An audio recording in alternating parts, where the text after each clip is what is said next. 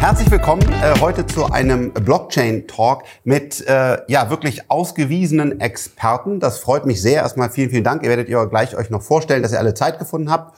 Und äh, ja, wir werden sicherlich in die Tiefen wieder einsteigen. Also Achtung, Achtung. Äh, wahrscheinlich wird es ein äh, Experten-Talk. Ja, also hier schon mal die die kleine Vorwarnung. Aber ich werde versuchen, immer wieder äh, euch auch alle ähm, mitzunehmen. Ich fange erstmal vielleicht mal ähm, ganz vorne an. Also die die Blockchain und der Distributed Ledger ist wirklich eine, eine, ja, eine großartige Erfindung. Es ist super spannend, aber es ist eben nicht nur die Technologie und die Software, das Netzwerk, die Algorithmen, die ich bin ja Softwareentwickler vom, vom Hintergrund her, die ich glaube ich sogar noch einigermaßen gut verstehe, sicherlich nicht so tiefgreifend wie die Experten hier.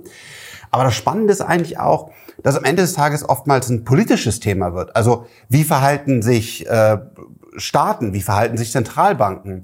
Dann ein, ein oftmals philosophisches Thema. Was ist eigentlich Währung? Was ist eigentlich Geld? Was ist eigentlich Besitztum? Und dann gehen wir irgendwie noch weiter äh, und, und sagen, was ist eigentlich Marketing? Also ist ja auch viel, äh, viel Hype und, und viel Glaube daran und so weiter. Und das finde ich eigentlich das Spannendste bei diesem ganzen Thema, dass das so breit ist und man eigentlich, wenn man mit klugen Köpfen über über Krypto spricht, äh, eigentlich nie einen, einen langweiligen Abend hat, hat, sondern wirklich immer da sehr, sehr tief und sehr spannend ähm, reingehen können. Und Heute wollen wir äh, vor allen Dingen über Proof of Work versus Proof of Stake sprechen, aber auch über andere Themen, um einfach nochmal, ja, äh, das, das Thema äh, äh, zu befassen wirklich, weil es einfach so, so spannend und äh, so aktuell sind.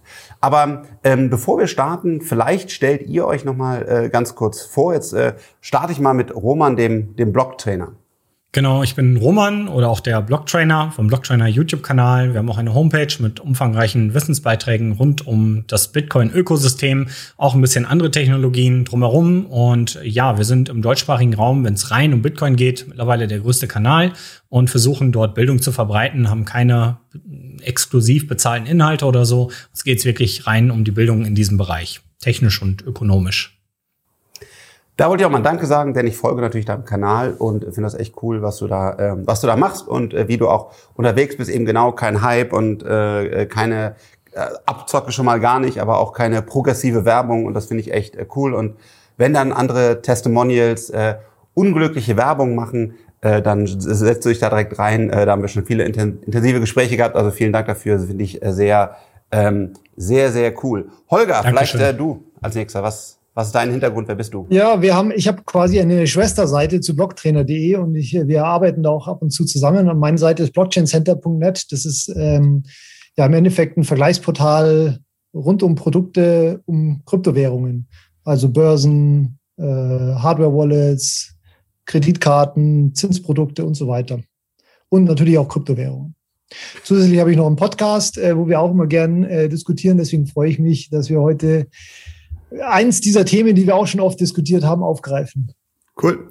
Markus. Ja, ähm, ich bin IT-Unternehmer seit 20 Jahren, äh, grundsätzlich immer an Innovation interessiert, äh, aufgrund der Dauer auch mit Startups inzwischen beschäftigt. Und irgendwann kommt man natürlich auch mit Blockchain in Kontakt. Ähm, das war für mich bei Proof of Work vor vielen Jahren der Fall. Äh, muss dann zugeben, dass das ähm, so etwas war wie viel zu, viel zu viel Energie, also Natur, Umweltbewusstsein war, hat für mich da gleich getriggert. Und ich bin dann erst später zu Proof of Stake gekommen. Heute bin ich Cardano Ambassador, kann ich gleich sagen, ähm, Proof of Stake überzeugt und Vertreter und habe die letzten drei bis vier Jahre versucht, dieses Konzept zu verstehen. Okay, gut, da kommen wir gleich drauf. Patrick, vielleicht auch so ein bisschen allgemeineren Hintergrund, bevor du sofort sagst, dass du Proof of Work oder Proof of Stake Experte bist, sondern erstmal, wer bist du überhaupt und so ein bisschen dein, dein Hintergrund. Ja, also ich bin äh, Patrick, ich bin selbstständiger Softwareentwickler und bin seit einigen Jahren äh, im Bitcoin-Ökosystem dabei. Äh, war schon öfter beim Roman und auch äh, beim Holger zu Gast und äh, bin auch Anhänger der der österreichischen Schule der Nationalökonomie, falls das Leute interessiert, ähm, und äh, Tesla-Investor. Oh, sehr gut, sehr gut. Ha, toll. Dann bist du ja ganz reich bald. Nein. Willst du jetzt, willst du jetzt hier Beliebtheitspunkte sammeln oder was? genau, genau. ja, du hast immer recht. Egal, was du sagst, du hast recht. Nein, also der Punkt ist, äh, das ist mir auch total wichtig. Ähm, wir alle hier sind keine Finanzberater, sonst bitte auch melden, wenn ich jetzt hier irgendwas falsch sage. Wir alle sind keine Finanzberater. Kryptowährung, selbst ein Tesla, äh, ist ein riskantes Investment. Das kann sogar auf Null, das kann wertlos werden. Also wir sind einfach keine Finanzberater. Äh, seht euch bitte selber die Dinge an, bevor ihr irgendwas entscheidet. Gerade zu meiner Person muss ich leider noch explizit sagen, dass eine Menge Fake-Werbung mit mir gemacht wird, wo Bitcoin irgendwie äh, ganz schnell über Nacht reich wird. Ähm, das ist sehr, sehr fern äh, davon äh, sondern äh, ich investiere langfristig und es gibt keine kurzfristigen und vor allen Dingen schon mal gar keine sicheren Gewinne. Das ist wirklich ganz schlimmer Betrug. Das tut mir sehr leid. Äh, wir können das an der Stelle nicht einfangen. Es geht über zu viele Länder und wir sind zu geschickt, also bitte, bitte nicht. Äh, wir alle oder die meisten von uns, sonst sagt bitte auch Bescheid, halten Kryptowährungen. Das heißt, durch diesen Talk und wenn ihr danach Kryptowährungen kauft oder verkauft, könnte da, könnten wir indirekt einen, ähm, ja, einen Vorteil dadurch äh, haben. Das müsst ihr euch bei dem Talk immer ähm, Bewusstsein. Also jetzt lächelt natürlich der eine oder andere, weil unsere Summen den Bitcoin-Preis wahrscheinlich nicht bewegen. Trotzdem wollte ich einfach der Fairness halber sagen, ich versuche wirklich immer transparent zu sein. Ähm, wir haben Kryptowährungen und deswegen äh, könnten wir theoretischerweise profitieren davon, euch davon zu überzeugen, Bitcoin zu kaufen oder zu verkaufen oder was auch immer. Das tun wir nicht, sondern es geht ja wirklich äh, um, die, um die Technologie. Für mich ist super spannend, was ich ja gerade gesagt habe, wie komplex das Thema ist und auch wie facettenreich, was mich ja auch total begeistert. Und deswegen würde ich einfach gerne mal damit einsteigen, vielleicht bei, bei dir, äh, Roman. Ähm, wie würdest du Bitcoin und äh, Ether oder die Ethereum-Plattform in so zwei, drei Sätzen quasi beschreiben? Wenn sich also deine Mutter fragt, sag mal, was ist eigentlich ein Bitcoin und sag mal, was ist eigentlich Ethereum? Ja, also Bitcoin ist der Idee entsprungen, ein Netzwerk zu haben und ein Geld zu haben, welches von keiner Entität kontrolliert werden kann und wo Zahlungsvorgänge ähm, für die Ewigkeit abgespeichert werden können und auch von jedem Netzwerkteilnehmer verifiziert werden können. Das ist relativ wichtig, um diese Dezentralität ähm, zu gewährleisten, die Teil dieser Sicherheit ist, dass jeder mitmachen kann, keiner ausgeschlossen werden kann und dass es auch niemanden gibt, der zum Beispiel den Wert der Sparer verringert, indem er mehr von dem Geld erzeugt. Also die Bitcoin-Menge ist halt limitiert auf 21 Millionen Stück und das ist ein relativ wichtiger Anker des ganzen, äh, ja, des Bitcoin-Ökosystems. Denn damit habe ich eine gewisse Planungssicherheit. Hey, niemand kann die Menge der Bitcoin verändern. Und ähm, ja, das alles hängt technisch zusammen, ist sehr komplex. Ich denke, wir werden auch heute ein bisschen in die Tiefe gehen. Und bei Ethereum ist es halt der Fall, dass Ethereum gesagt hat, wir gehen gewisse Trade-offs ein in äh, der Sicherheit und der Dezentralität. Jetzt bist du schon wieder Marketing. Ich wollte doch einfach mal für meine Mutter und deine Mutter erklären, was einfach ein, ein okay. eine okay, also kurzum, Ethereum bedient sich derzeit noch einer sehr ähnlichen Technologie wie Bitcoin, um im Endeffekt äh, etwas zu erreichen, was über die Idee von Bitcoin ein Geld zu sein und ein Wertespeicher zu sein hinausgeht, um gewisse Programmabläufe ausführen zu können auf dezentrale Art und Weise. Geht aber, um das zu erreichen, auch ähm, ich sag mal, Trade-offs halt definitiv ein und da werden wir dann heute, denke ich, ins Detail einsteigen. Absolut. Ich glaube, du hast Franks Mutter trotzdem verloren. Ja, genau. Holger, mach die, doch mal die holen wir gleich wieder ab. äh, ich weiß nicht, ob ich das besser kann, aber äh, im Endeffekt geht es darum, also Bitcoin äh, ähm, entfernt quasi die Mittelsmann bei der Geldschöpfung und äh, trennt die Geldschöpfung vom, vom Staat.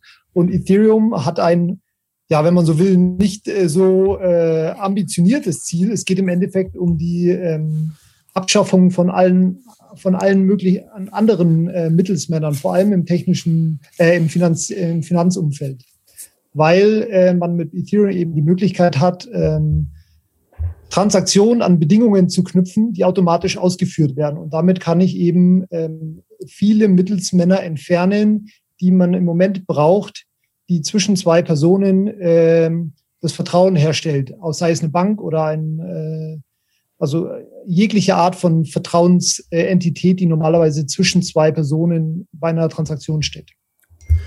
Oh, ich glaube, meine Mutter ist immer noch nicht äh, äh, glücklich, aber okay. Patrick, probierst du's? Ja.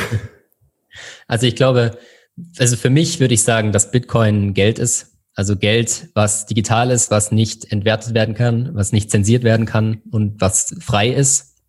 Und Ethereum ist eher eine, eine Computerplattform, auf dem man bestimmte Programme laufen kann. Das heißt, es ist wesentlich mehr möglich, mit Ethereum zu machen, aber dafür ist es auch riskanter und zentraler. Und man muss aufpassen, äh, viel mehr mit der Sicherheit und so weiter. Für mich ist äh, Bitcoin, so wie ich es verstehe, heutzutage äh, ein, genau, eine, eine jetzt im Bösen, ich will gar kein Marketing machen, aber quasi eher, eher tot, was ja also gut im Positiven meine ich das jetzt, quasi eine sehr stabile äh, Währung wie so ein Geldspeicher. Ähm, Ethereum ist eher ein, ein Cloud Computing, wo man auch das machen kann. Und jetzt halt die Frage, wo wir heute reingehen, ist es dann auch wirklich langfristig stabil? Und ich glaube, eins der, der zentralen Themen bei Bitcoin ist, dass man sagt, ähm, keine Ahnung, ich habe gestern so einen Film mit meiner Frau gesehen, so eine Serie auf Netflix und da war irgendeine 18 Jahre im, äh, im Gefängnis und kam dann wieder raus und machte so eine, so, ein, so, ein, so eine Schublade auf, die irgendwie die Gangster ihm hinterlassen hatten. Da waren ganz viele Dollar oder Pesos drin. Und dann machte ich den Witz, hätte, hätte er Better Bitcoin äh, reingetan. Ähm, und genau, dann hat meine Frau natürlich gesagt, nein, aber keine Ahnung. Also, ähm, also es wäre die Frage, würde man da zum Beispiel, würde man da gefühlt jetzt, ohne irgendjemand nahe treten zu wollen, eher Bitcoin reintun, ja? Äh, würde man sagen, was ist jetzt in der, in der, in der nächsten Zeit vielleicht heiß und cool im Decentralized Finance Umfeld, dann ist es eher, eher Ethereum und das werden wir natürlich dann diskutieren. Aber beides, beides sind halt ähm, verteilte, verteilte Währungen die Frage ist, sind sie wirklich dezentral, was ein ganz, ähm, ganz wichtiger Punkt ist. Einer der Punkte, der diese Magie ist, ist, dass es verteilte Netzwerke sind, die verschiedene Nodes haben, also verschiedene Server, die möglichst weit auf der Welt verteilt sind. Und dann findet man einen Konsens darin, ob ich jetzt zum Beispiel von Roman einen ganzen Bitcoin geschenkt bekomme. Das muss dann irgendwie in dieses System verteilt äh, geschrieben werden. Und da muss ein ein Konsens gefunden werden, weil nur wenn das Netzwerk sagt, ja, das ist so, diese Transaktion ist wirklich in Ordnung, dann wird die wieder verpackt in einen Block und dieser Block kann dann nicht mehr geändert werden, weil Algorithmen äh, das quasi abgeschlossen haben, sodass keiner mehr äh, darauf zugreifen kann. Und dabei ist eine der, der zentralen Fragen, wie funktioniert das? Weil das ist quasi die Magie dieser, äh, dieser verteilten Netzwerke. Und da gibt es zwei Konzepte. Das eine heißt Proof of Work, das andere heißt Proof of Stake. Und weil das an sich schon wahrscheinlich, und das ist auch ein Ding, was ich bei Krypto übrigens nicht mag, ich mag, dass das super spannend ist, toll, äh, emotional, philosophisch. Was ich nicht bei Krypto mag, ist, dass es eine Menge Schwarz-Weiß Meinungen gibt und dann auch so eine Menge Hate, wie zum Beispiel bei mir, der war doch schon mal im Fernsehen, warum soll der denn Bitcoin verstehen können? Oder äh, der Blogtrainer, mit dem spreche ich nicht, das ist ein Riesen und so. Also auch total unbegründet, weil du. Nein, weil du ein total netter Mensch bist. Ich will einfach nur sagen, weißt du, in der Community ist oftmals echt so ein Hate unterwegs, weißt du. Ähm, ich würde auch für mich nicht sagen, nur weil ich einmal im Fernsehen war oder vielleicht auch mehrfach, äh, habe ich kein Recht mehr, Bitcoin zu verstehen. Also ich wollte einfach nur sagen, es ist eine Menge, eine Menge Dings unterwegs. Und deswegen, um das auch gar nicht hier böse zu machen, zitiere ich Wikipedia und hoffe damit dann alle äh, neutral, äh, neutral abzuholen. Proof of Work oder Arbeitsnachweis versteht man in der Informatik eine Methode, die den übermäßigen Gebrauch eines Dienstes, wie beispielsweise Denial of Service Attacken, äh, Attacken oder das massenweise Versenden von E-Mails, Spam, verhindern soll. Der Proof of Work stellt in der Regel die Lösung einer mäßig schweren Aufgabe durch den Nutzer oder dessen Computer dar. Das Ergebnis kann vom Diensteerbringer dagegen ohne großen Aufwand nachgeprüft werden.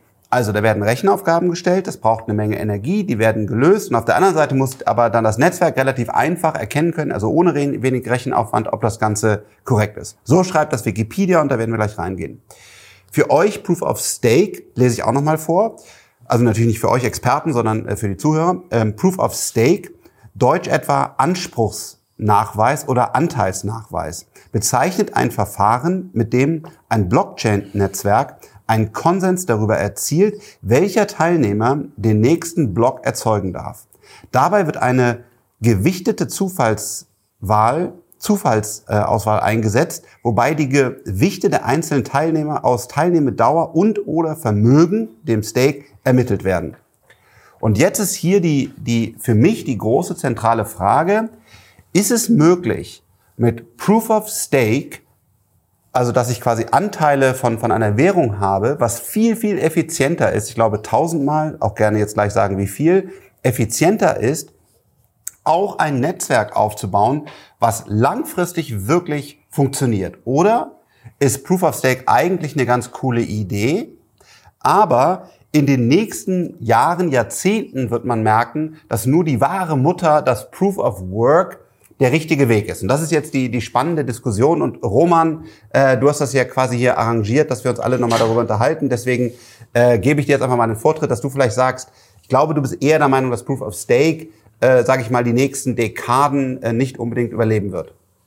Ähm, ja, das weiß ich nicht genau. Ähm, ich sehe aber tatsächlich äh, fundamentale Probleme bei Proof of Stake, äh, Probleme, die Proof of Work schon vorab gelöst hat. Das ist vor allem das Vertrauensproblem, denn beim Proof of Work bin ich dauerhaft äh, ja in der Notwendigkeit, meine Arbeitsleistung oben zu halten und auch zu erweitern. Ich interagiere ständig mit dem Markt, ich interagiere mit äh, der Innovation, ich muss effizienter werden und ähm, ich habe es sehr schwierig, meine Rechenleistung oben zu halten, zumal ich auch Hardware habe, die ich für nichts anderes gebrauchen kann. Also ein Angriff gegen das Netzwerk, wo ich meine Macht ausnutze, könnte sich extrem rächen. Beim Proof of Stake ist das Ganze ein bisschen anders. Ich habe ähm, die Coins aus diesem Netzwerk, bin vielleicht eine Entität, die ihre Macht dort ausnutzen könnte. Äh, da gibt's verschiedene äh, mögliche Angriffspunkte, die sind auch sehr abstrakt. Da können wir vielleicht später im Detail mal drauf eingehen. Ähm, alles in allem ist es aber so, dass ich halt dort keinen Arbeitsaufwand habe. Habe ich einmal die Coins, gehört mir diese Macht, die kann mir auch keiner mehr abnehmen. Bei der Rechenleistung ist es so, wenn anderer äh, Rechenleistung dem Netzwerk hinzuschaltet, dann verringert er meine Leistung. Das heißt, es ist ein dauerhaftes äh, Kämpfen um dieses Machtverhältnis in dem Netzwerk. Und bei einem Proof of Stake ist es einmal festgelegt und dann ist es so. Und das bringt gewisse Probleme mit sich, denn wenn ich die Mehrheit in so einem Netzwerk habe, gibt es dort unter Umständen ähm, katastrophale äh, Ergebnisse, so dass vielleicht eine zentrale Instanz alles kontrollieren könnte unter Umständen, was in diesem Netzwerk passiert oder passieren darf und aber dennoch für die Teilnehmer des Netzwerks aussieht wie eine verteilte Entscheidung des Netzwerks am Ende. Also ich kann mich so tarnen, als wäre ich ganz viele Leute, obwohl ich nur eine Person bin. Und das ist eine sehr große Gefahr, die damit einhergeht und am Ende immer wieder damit begründet, dass alles, was wir tun, physikalische Vorgänge sind. wenn ich mir jetzt hier rede und mich bewege und ähm, ja, dann ist das immer mit einem Energieaufwand verbunden, also egal, was ich mache.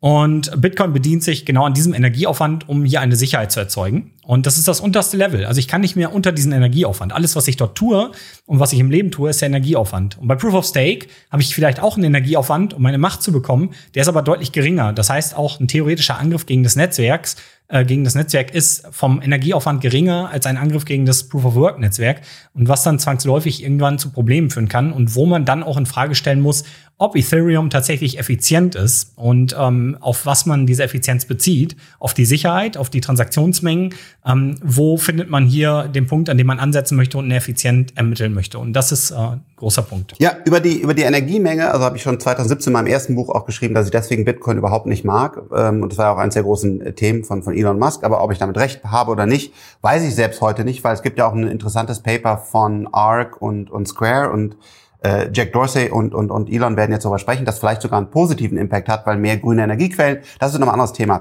Aber äh, vielleicht, äh, Holger, weil du so der zweite hier in der Runde warst, der, der dazugekommen ist, ich glaube, du hast eine andere Einschätzung. Ja, also erstmal um die initiale Frage, was ist in 15 Jahren noch da? Da wäre es, glaube ich, schon unverantwortlich, wenn ich ähm, auf etwas setze, was einfach nur nicht diese Historie hat, die Bitcoin hat und die schon über die letzten zwölf Jahre bewiesen hat, dass es wunderbar funktioniert. Und es wird auch noch die nächsten 15 Jahre funktionieren. Davon bin ich hundertprozentig überzeugt. Sorry, total wichtig, weil wir so viele Experten haben. Gibt es jemand eine, äh, hier in der, in der Runde, der, der glaubt, dass auch das Bitcoin in 15 Jahren vielleicht nicht mehr existiert?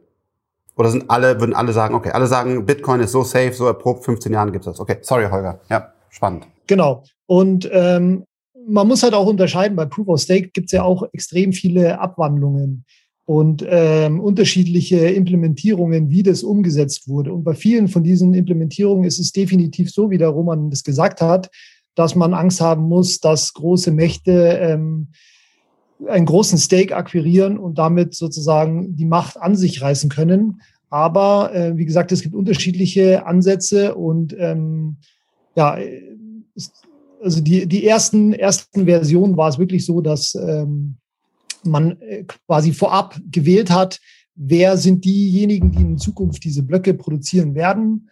Und ähm, ja, wenn man da, dort dann die Mehrheit bekommen hat, da kann man tatsächlich alles machen. Aber die neueren Proof-of-Stake-Implementierungen ist es wirklich so, dass man eine sehr, Sorry, sehr große. Da reden wir von Ethereum, richtig? Also die neueren. Bei den oder? neueren, okay, da, da zähle ich jetzt mal Ethereum dazu, aber auch tatsächlich Cardano und Polkadot und Cosmos. Ähm, da ist wirklich das Ziel, dass man auch eine sehr, sehr große Anzahl von ähm, Block-Producern haben kann. Und jetzt kommen wir genau zu diesem Punkt, den du an, angesprochen hast, äh, den man bei Proof of deswegen braucht man bei Proof of Work nur diese Miner, weil man ja eben verhindern muss, dass sich einer als sehr, sehr, sehr viele Entitäten ähm, verschleiert. Und ähm, das geht bei Bitcoin eben nicht, weil ich eben dafür sehr, sehr, sehr, sehr viel Arbeit aufwenden muss. Und ähm, theoretisch geht es bei Proof of Stake leichter, wenn man sagt, okay, ich, ich brauche einfach nur diesen äh, Stake akquirieren.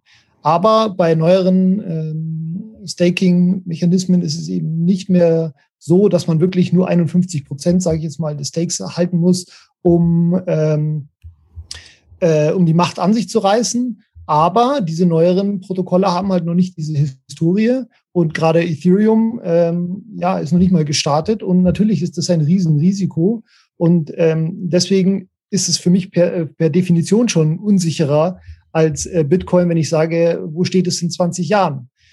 Aber ähm, ich bin halt der Meinung, dass äh, man sollte das richtige Werkzeug für die richtige Aufgabe nehmen. Und ähm, da ist halt die Frage, was sicherer für was? Ich kann ja nicht sagen, ähm, äh, nichts ist so sicher wie ein Panzer, wenn ich eigentlich vielleicht nur mit meiner Familie am See fahren möchte. Natürlich stimmt es, ist der Panzer so sicher. Ja, also Sicherheit, sorry, sorry, sorry, also Sicherheit heißt ja, dass keiner das Netzwerk ähm, übernimmt oder dass ich quasi dem Netzwerk, so ähnlich wie jetzt mal heute ganz blöd gesprochen, im Geldautomaten, vertrauen kann, dass wenn ich meine Karte reinstecke, meinen PIN gebe, dass ich mein Geld bekomme, dass ich für mein Geld Eis kaufen kann. Das liegt mir schon sehr am Herzen. Also auch bei, ja. ähm, so wenn auf einmal jetzt gleich, ähm, äh, Markus, du bist ja auch bei, bei Cardano da aktiv, ähm, das, das, klar, äh, also, doch, doch, lass uns bitte diskutieren, äh, Gibt es heute schon mögliche Angriffspunkte in, in, diesen, in diesen Dingen, die einfach, äh, die, die, die eben nicht, die du mir nicht beantworten kannst, ja, wo, äh, wo jemand sagt, hey, aber wie willst du das und das lösen?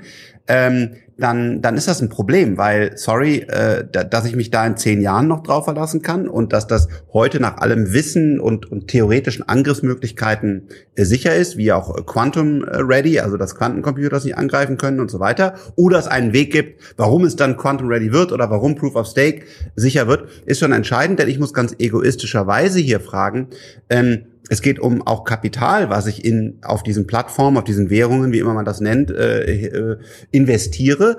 Und da muss ich sagen, nee, das also reicht mir nicht zu sagen, dass also ne, also äh, quasi äh, einfaches Auto versus Panzer, sondern das müssen, wenn es um Sicherheit geht, müssen das beides äh, Panzer sein. Vielleicht Markus, du bist ja auch quasi auf der, wenn ich das so sagen darf, auf der modernen Version von Ethereum. Ich weiß nicht, ob ich jetzt quasi auch schon wieder ganz viel Hate generiere, aber genau, also wie siehst du das und, und vielleicht auch nochmal Ethereum versus Cardano und so?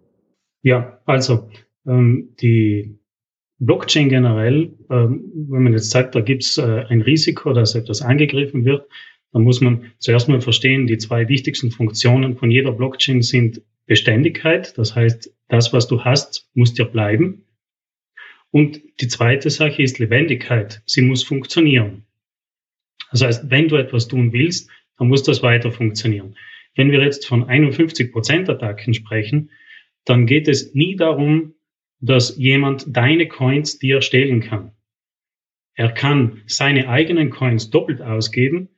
Er kann deine zukünftigen Transaktionen zensieren, verhindern. Im beschränkten Maße. Aber Achtung, man darf nicht 51 Prozent Attacken, wie zum Beispiel, ähm, da kennst du dich vielleicht ganz gut aus, 51 Prozent von einer Firma übernehmen, dann bist du der Chef. Äh, kommt drauf an, ist komplizierter. Also kommt auf wie, kommt auf wie, an welchem, welchen Stimmrecht man was machen darf und so. Also der Golden Share, also auch. Und, und, und um, um da jetzt, Markus kurz aussprechen drauf, Um da jetzt dann drauf äh, aufzusetzen, äh, bei, bei Proof of Work, das hat eine längere Historie. Das gibt es seit zwölf Jahren. Äh, Proof of Stake wurde das erste Mal vor sieben Jahren versucht. Und äh, wie Holger äh, gesagt hat, mit äh, sehr frühen und schnellen Ansätzen. Ähm, es ist äh, vielleicht etwas komplizierter und braucht mehr, sagen wir mal, Intelligenz und, und ähm, Funktionen, um die Sicherheit abzubilden. Bei Bitcoin zum Beispiel, das ist äh, früh gestartet und ist einfach so gestartet, hat funktioniert, man hat auch Fehler gemacht, man hat daraus gelernt. 2015 wurde das erste Mal mathematisch bewiesen, dass es auch wirklich sicher ist. Ähm, der, der es bewiesen hat, ist jetzt der Chef äh, wissenschaftliche Leiter von Cardano übrigens. Also der hat 2015 noch bevor er an Cardano gearbeitet hat, sich sehr genau mit äh, Bitcoin auseinandergesetzt. Und mh, mm, der hat auch mal ähm, was gesagt, was ich wirklich voll der Meinung bin.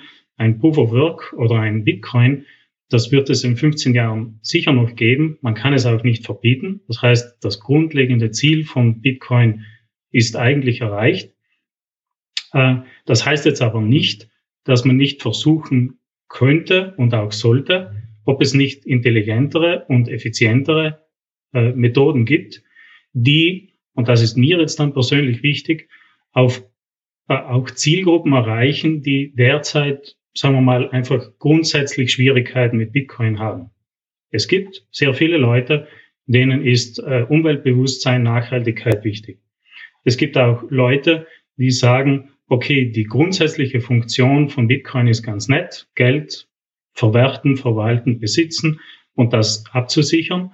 Ähm, aber es gibt ja eigentlich wesentlich mehr Funktionen, die im Sinne von Digitalisierung und von Sicherheit, von Transparenz äh, und so weiter äh, abgebildet werden können. Nur sagt zum Beispiel, also viele Vertreter sagen das, aber eine ganz prominente Stimme ist der Chaos Computer Club, die sagen, Blockchain äh, Achtung, weil wenn wir da jetzt mal schnell mal damit wählen gehen, wer sagt denn, dass das äh, zwar jetzt anonym ist, aber nicht in zehn Jahren dann trotzdem entschlüsselt werden kann?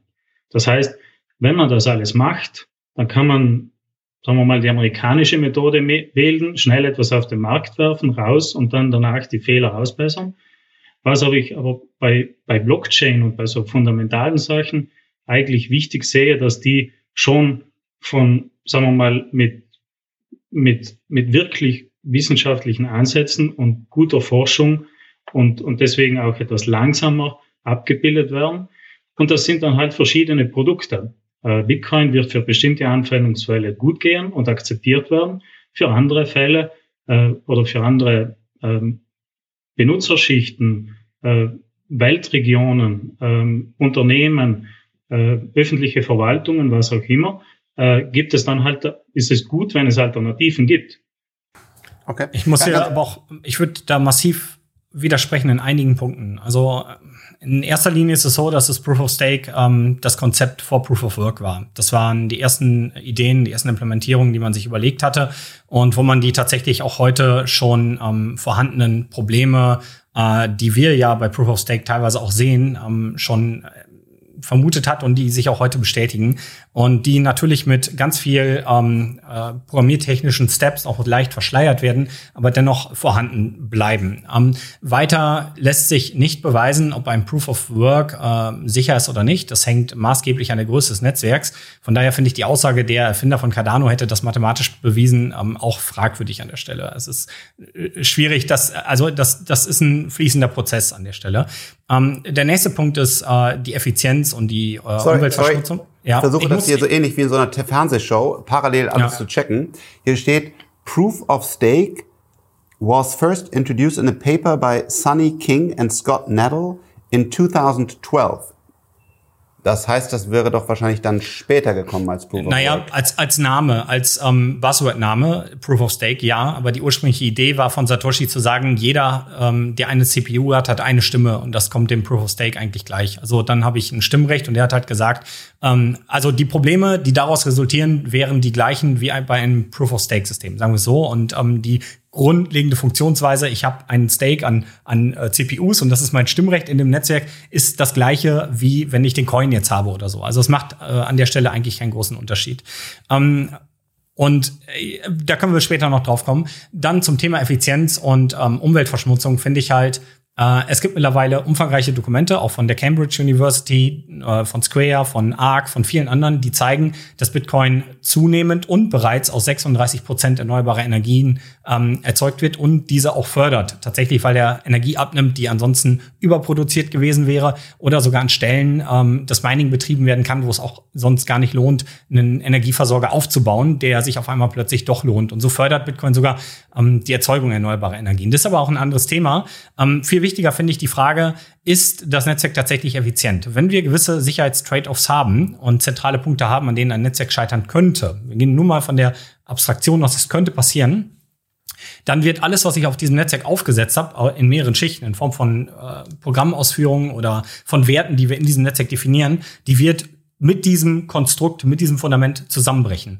Die Frage ist, ist dann, wenn das passieren sollte, in irgendeiner Form, irgendwann nicht die Energieverschwendung bei einem solchen Netzwerk, was scheitert, viel, viel höher wie bei einem Netzwerk, was vorher Energie aufgewendet hat, damit dieser Zustand nie eintritt. Bitcoin rein als ein Netzwerk wahrzunehmen, welches nur zum Versenden und zum Speichern der monetären, äh, des monetären Gutes Bitcoin als Coin ist, ähm, wäre, glaube ich, der aktuellen Nutzung von Bitcoin würde dem nicht gerecht kommen. Vielleicht schon, was den größten Anteil angeht, keine Frage. Aber selbst das Unternehmen Microsoft hat kürzlich das Projekt Ion gestartet, was jetzt auf der Mainchain läuft, bei dem ich in der Lage bin, digitale Identitäten, aber auch digitale Werte in gewisser Form, in gehashter Form auf dem Bitcoin-Netzwerk abzuspeichern. Ich könnte beispielsweise auch hingehen und ein Cardano oder ein Ethereum nachbauen, ohne den nativen Coin und sie als zusätzliche Ebene auf Bitcoin aufsetzen und sie aber als Sicherheitsanker mit dem Bitcoin-Netzwerk verankern. Und dann muss man sich halt fragen, wenn wir am Ende aber nicht davon sprechen, nur irgendwelche Programmcodes auf diesem Netzwerk aufzusetzen, sondern dass wir hier tatsächlich ja einen monetären Wert wie Cardano's Adder, ETH von Ethereum und den anderen Projekten Polkadot und so weiter auf diesen Netzwerken erzeugen, dann ist der Use Case am Ende Sicherheit zu erzeugen zwischen diesen Netzwerken gar nicht so unterschiedlich. Und dann müssen wir uns überlegen, naja, wir sprechen hier gerade darüber, weil äh, vielleicht Leute sich dafür interessieren, den einen oder anderen Coin zu kaufen. Und ja, ich würde ganz einfach sagen, Ethereum ist für mich ein modernes Fintech, genauso wie Cardano, wo ein paar Leute sich hingesetzt haben und gesagt haben, hey, die paar Use Cases können wir vielleicht mit unserem Netzwerk machen. Und wenn es scheitert, ist das so. Ähm, Bitcoin ist ein dezentrales Netzwerk, wo es keine exponierten Stellungen gibt, die das Netzwerk entwickeln und die halt sagen, wir können alles, alles, was die anderen können. Aber bei uns wird halt auch die Innovation auf andere Art und Weise vorangetrieben, weil eben nicht aus dem Nichts erzeugtes Geld für horrende Summen an jemand verkauft wird, äh, um damit eine Entwicklung zu fördern. Ja, und ähm, dafür bekommt man aber auch die freiere und sichere Lösung am Ende. So würde ich es definieren, aber ich vielleicht glaube, kann Patrick da auch gleich was ergänzen. Genau, den wollte ich auch noch, weil er noch nichts gesagt hat. Ich wollte dazu erstmal noch äh, versuchen, eine Klammer drum zu setzen. Also es geht darum, diese Netzwerke ähm, und, und ich glaube, das Bitcoin-Netzwerk gibt es ja auch keine keine andere Meinung, also wie ich es aufnehme, erst erstmal ist aktuell zumindest erwiesenermaßen das sicherste Netzwerk. Vielleicht auch einfach nur wegen der Zeit, vielleicht auch wegen Code, kann man, kann man sagen, wie man will, aber aktuell sicherste. So was, glaube ich, auch nicht wegzudiskutieren ist, ist, dass diese, dieser Energieverbrauch erstmal zumindest optisch stört. Vielleicht gibt es sogar einen positiven Gesamteffekt, weil man dadurch grüne Energie baut und so weiter. Aber insgesamt, ich mache auch immer den Lichtschalter aus, wenn ich aus dem Zimmer rausgehe. Ja, also ich, ich liebe halt Effizienz und das ist irgendwie ist irgendwie blöd. Aber genau, vielleicht ist auch gar nicht so schlimm, das muss man noch diskutieren. Und ähm, jetzt die Frage, die Roman hier gerade gemacht hat, auf diesem Bitcoin Kernnetzwerk kann man zum Beispiel Lightning oder andere Dinge aufsetzen, die dann wieder hocheffizient ähm, Geldtransfer machen oder andere Dinge machen. Das heißt, die Frage ist, brauchen wir nicht eigentlich nur als Mutter der Netzwerke Bitcoin und alles, was dann ein, ein äh, IOTA, ein Cardano, ein keine Ahnung was macht, könnte es quasi auf diesem Netzwerk bauen und dann wäre Bitcoin das, das einzige Gold, die einzige Währung und alles anderes da. Das wollte ich mal, mal anders erklären, in anderen Worten, dass, dass man nachvollziehen kann. Und jetzt, weil du noch, äh, ja, freue ich mich sehr auf Patrick, ähm, ob du ein Proof of Stake oder ein Proof of Work Fan bist oder vielleicht bist du auch so neutral wie ich und äh, hast eine Meinung. Also wir sind los. alle neutral. total, das merke ich dir total an. Nein, also tatsächlich äh, denke ich, dass die Erfahrung, die wir gesammelt haben, ähm, auf neutralen Erkenntnissen ist, weil zum Beispiel so wie der Markus war ich übrigens auch Cardano Ambassador und ich habe diesen Titel abgelegt, weil ich diese Risiken gesehen habe und die Risiken aber von der Cardano ähm, Foundation ignoriert wurden und ähm, so getan wurden, als gäbe es die nicht. Und da habe ich gesagt, das kann ich mit der Ethik nicht vertreten, äh, für dieses Projekt noch irgendwelche Publikationen oder sowas zu machen. Also tatsächlich war ich selber auch Ambassador und ich habe aus neutraler Sicht das abgelegt. Ja, ganz wichtig an der Stelle. Ja, ja. also vielleicht kann ich noch mal ein bisschen so drauf eingehen, was für mich tatsächlich der große Unterschied zwischen Bitcoin und den anderen Währungen ist, was dann auch Proof of Work und Proof of Stake beinhaltet. Also was man einfach sehen muss, es gibt einfach sowohl ökonomische als auch technische Argumente, warum Bitcoin das sicherste ist und warum Bitcoin sich ökonomisch durchsetzen wird. Und das Hauptargument ist eigentlich aus ökonomischer Sicht gesehen der Netzwerkeffekt von Bitcoin. Das heißt also, wenn ich ähm, ein Geld habe, wenn ich Geld benutze, dann ist es enorm wichtig, dass alle anderen dieses Geld auch akzeptieren, sonst ist es komplett wertlos. Und der Netzwerkeffekt ist sogar noch viel größer als bei so sozialen Netzwerken wie Facebook oder Twitter und so weiter, weil ich ähm, mich entscheiden muss, welches dieser Netzwerke ich benutze. Das heißt also, ich kann zwar verschiedene Gelder verwenden, aber ich muss mich zu jedem Zeitpunkt entscheiden, wo ich mein Geld speichere. Das heißt, in welchem Netzwerk lasse ich mein Geld. Während ich bei Twitter oder Facebook, da kann ich bei beiden Plattformen angemeldet sein. Ich kann bei beiden posten. Ich muss mich niemals nur für eine Plattform entscheiden. Das heißt, bei, beim Geld habe ich einen massiven ähm, Netzwerkeffekt, der immer mehr Leute hineinzieht in, diesen, in dieses Netzwerk. Sorry, dem stimme ich nicht zu.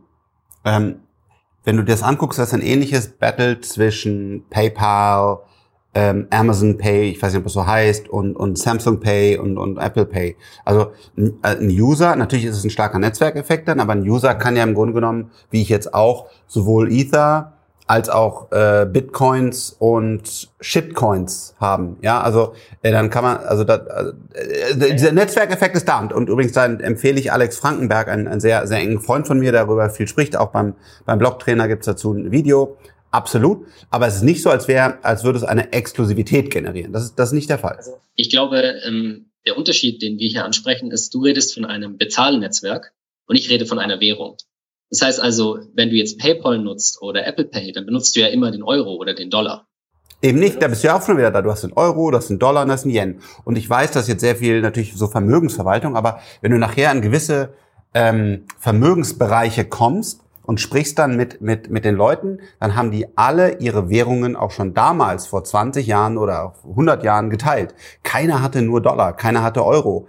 Keiner hatte, dann gab es den noch nicht, aber D-Mark und sondern das war immer schon gab es je nach Vermögensgröße einen, der sich nur darum gesehen hat, dass immer die Währungen äh, gebalanced, gehatcht und keine Ahnung was sind. Das heißt, nein, also der Bitcoin kann sehr stark sein. Das kann vielleicht auch die stärkste Währung sein, wie heutzutage wahrscheinlich der US-Dollar. Keine Ahnung.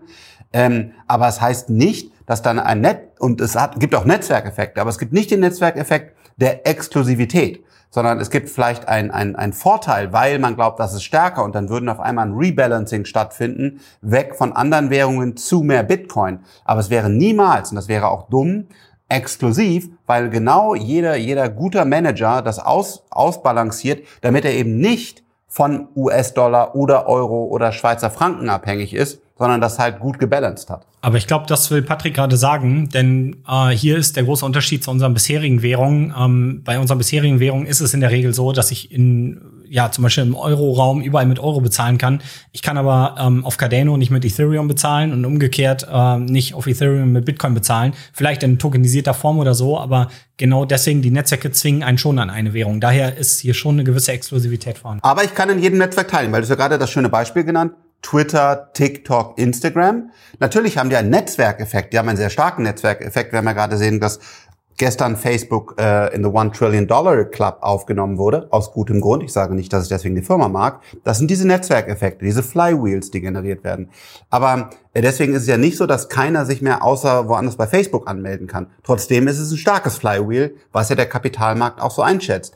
Bitcoin kann ein mega starkes Flywheel werden, aber es gibt nicht diese Exklusivität. Die, die gibt es da einfach nicht. Naja, also Exklusivität, ich glaube, da kommt es darauf an, wie man es definiert. Also was ich ja nicht gemeint habe, ist, dass man die anderen nicht verwenden kann. Es ist nur so, dass wenn ich ähm, ein anderes verwenden kann, dann muss ich, wenn ich zum Beispiel nur noch Bitcoin habe oder nur Euro, dann muss ich quasi aus diesem einen Netzwerk aussteigen, um in das andere einzusteigen.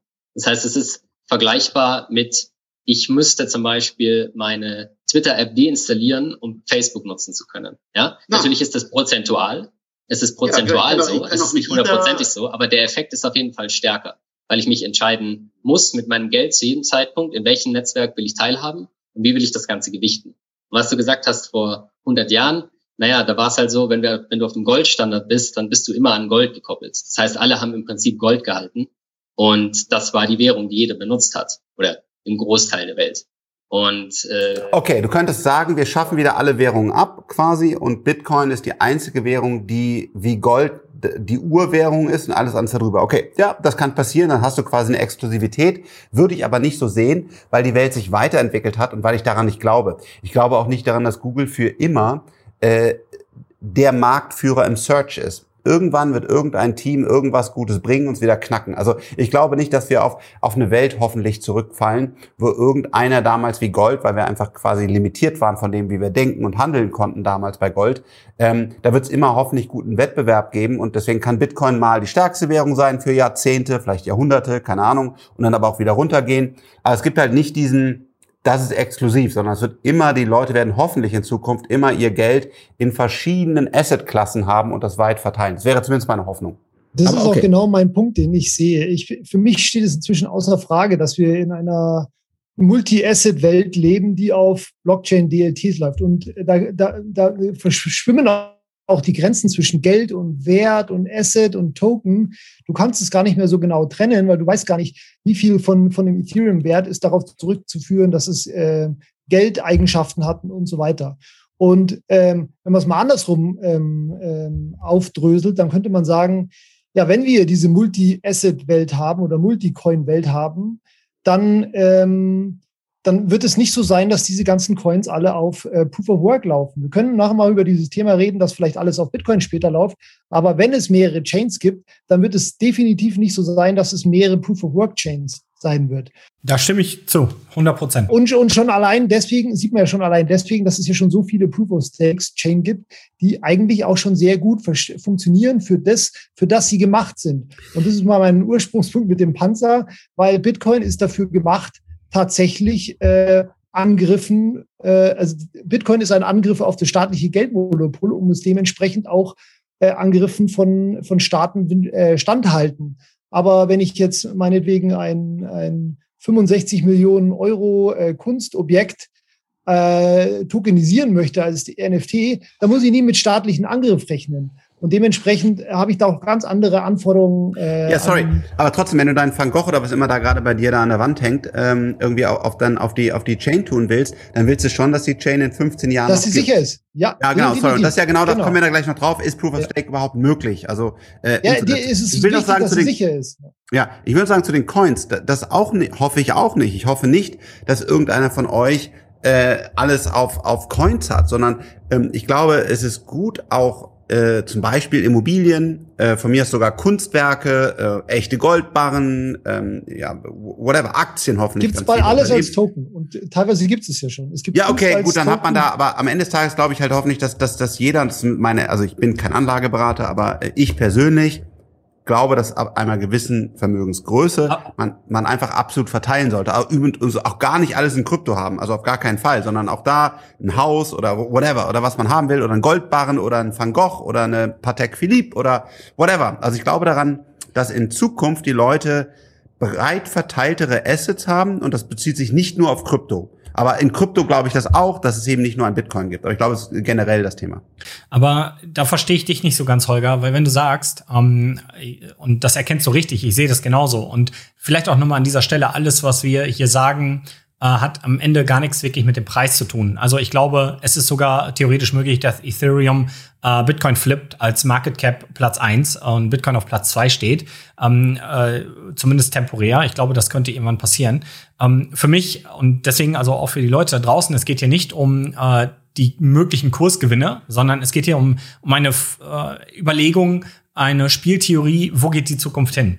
Und ähm, du, Holger, sagst schon richtig, viele der Anwendungen, die wir heute auf zentralen Services haben, wie bei einer Börse, also wirklich der, der, der Wall Street oder so, oder der, der Stuttgarter Börse, wo ähm, Handelsbriefe äh, und Börsenbriefe und sowas ähm, gehandelt werden, ähm, diese Dinge laufen irgendwann auf diesen Netzwerken. Und man muss sich immer fragen, ab wann ist auf diesen Netzwerken genug monetärer Wert, dass es auch für einen Staat oder vielleicht für ein Unternehmen, was mittlerweile schon mächtiger als ein Staat sein könnte, von Interesse ist, das Netzwerk in gewisser Form zu manipulieren und zu kontrollieren. Und von daher würde ich sagen, ist die Absicherung nach oben hin, darf nicht an, ein, an einer Anzahl an Coins limitiert sein und die Gefahr birgen, dass eine Entität irgendwann den Großteil des Netzwerks kontrolliert, sondern ähm, muss eigentlich ein fließender Prozess sein und muss skalieren können. Die Sicherheit muss sich der Anforderungen anpassen. Und das ist eigentlich das Geniale, was ja Bitcoin mit dem Energieverbrauch geschafft hat. Denn nochmal, wenn ein Angriff Energieaufwand bedeutet, dann ist das effizienteste, was wir tun können, um einen Angriff mit Energieaufwand abzuwehren, Energieaufwand gegen diesen Angriff zu stemmen. Und das effizienteste, sich gegen eine Entität zu wehren, die einen Angriff startet, ist eigentlich nur, indem wir uns als Welt zusammentun und sagen, wir alle bündeln unsere Energie, um uns gegen einzelne Aggressoren zu wehren. Und das ist das Steak Geniale. ist ja auch nur gespeicherte Energie. Also Genau, aber, aber viel weniger. Ganz wichtig, viel weniger. Weil ein Staat kann aus dem Nichts, aus dem Nichts Geld drucken und über Jahre den Stake akquirieren. Und er könnte wie bei Cardano ein Unternehmen wie Binance, was bereits hunderte Nodes betreibt, kontrollieren und könnte sagen, ihr handelt jetzt nach unserem Interesse. Und jeder User, der Angst hätte, sein Stake zu verlieren oder so, wird dann nach der Nase dieses Anbieters spielen, weil er sagt, boah, wenn der was macht und ich mein Stake verliere, weil die Netzwerkänderung dazu führt oder so, dann will ich dieses Risiko nicht eingehen. Ich mache das, was die Großen sagen. Und das ist bei Proof of Work ein anderer Part. Ja? Ähm, da muss ich jetzt äh, vielleicht ein bisschen widersprechen. Es ist immer Ansichtssache natürlich, aber ähm, einmal die limitierte Anzahl der Coins äh, ist ja nicht das, sondern da kommt dann äh, sehr wohl wieder der Wert äh, beziehungsweise der Kurs ins Spiel. Das heißt, natürlich gleich wie Bitcoin sind auch andere Coins, Cardano, äh, äh, in der äh, absoluten Menge begrenzt. Äh, äh, trotzdem, wenn man es vergleicht vor drei oder vier Jahren, da brauchte man 500 Millionen Dollar, um 51 Prozent zu bekommen. Äh, heute brauchst du 20 Milliarden Dollar, um dich in 51 Prozent einzukaufen. Sorry, von Bitcoin. Nee, von, von Cardano von, von, von Cardano. Okay. Da ist aber noch nicht mit einberechnet, dass es ja eine gewisse Liquidität beziehungsweise Verfügbarkeit auf dem Markt gibt. Und in dem Moment, wenn du anfängst zu kaufen, dann wird das teurer. Äh, das heißt, das ist alles sehr, sehr viel aufwendiger. Äh, Nochmal aber grundsätzlich zurück. Etwas, was mich äh, bei Proof of Stake von Anfang an fasziniert hat, ist im Vergleich zu den anderen Proof-Konzepten. Es gibt ja neben Proof of Work noch Proof of Burn, Proof of Storage, Proof of Bandwidth und so weiter.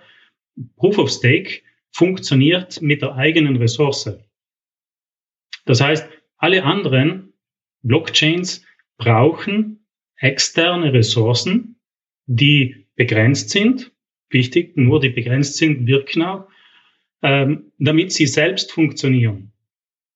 Und, ja, das, äh, und, wenn du, richtig, und, und, wenn man jetzt darüber spricht, dass zum Beispiel Block, äh, Bitcoin äh, grundsätzlich für alle funktionieren könnte, die anderen setzen nur darauf auf, dann sehe ich halt das Problem darin, dass der Wert von Bitcoin, also ich meine jetzt nicht die Investition und mein eigener Bitcoin, sondern der Wert des Bitcoin-Netzwerkes wird wachsen mit Adoption, mit Use Cases. Das heißt, es wird mehr Energieaufwand brauchen, um das abzusichern, äh, um die Interessen der, der, also die ständig wachsenden Interessen der Angreifer abzusichern.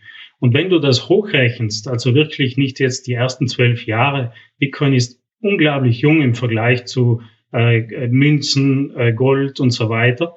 Ähm, wenn du das aber hochrechnest, dass das wirklich eine Adoption werden soll, dann wirst du sagen wir mal, die Hälfte des Energieaufwandes der Welt aufwenden müssen, um den Wert der Weltwirtschaft abzusichern.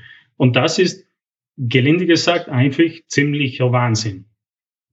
Also da stimme ich jetzt nicht so wirklich zu, weil äh, dafür müsste der Bitcoin-Kurs schon extrem hoch sein. Und es ist ja nicht gesagt, dass nur mit zusätzlicher Use Cases, die jetzt da dazukommen, dann der Kurs ähm, hochgeht. Doch. Weil, weil de, de, de, wir wollen das ja dann alle haben. Also ich glaube, also was ich schon glaube, ja, jetzt kommt wieder quasi der Finanzfrank. Äh, was ich schon glaube ist, das Ding ist ja limitiert. Das ist wie wie ein Grundstück, äh, sage ich mal, an, am See oder an, am Meer. Und jetzt wollen das alle haben.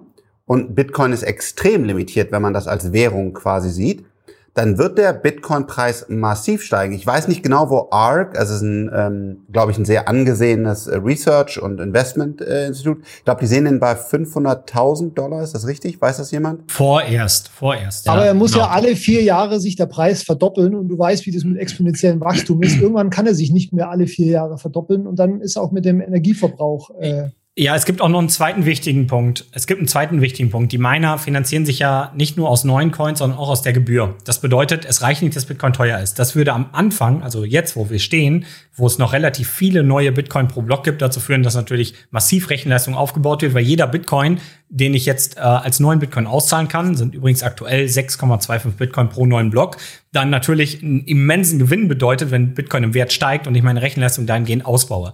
Ab äh, ja in ungefähr 20 Jahren wird dieser Anteil von neuen Coins schon verschwindend gering sein und dann werden die Miner schon zu größten Teil nur noch aus Transaktionsgebühren bezahlt. Das heißt, es bringt nichts, dass Bitcoin teuer ist. Es, der, der Wert der Absicherung entsteht eigentlich nur noch durch die Nutzung des Netzwerks. Wie viele Transaktionen wollen wirklich mit diesem Netzwerk abgesichert werden? Und am Ende kommen wir nämlich dann genau zu dem Punkt, hey, Absicherung kostet Energie. Wer denkt, dass wir Absicherung ohne Energieaufwand schaffen können, der sollte, glaube ich, ähm, physikalisch noch mal ein bisschen was nachholen in der Schule.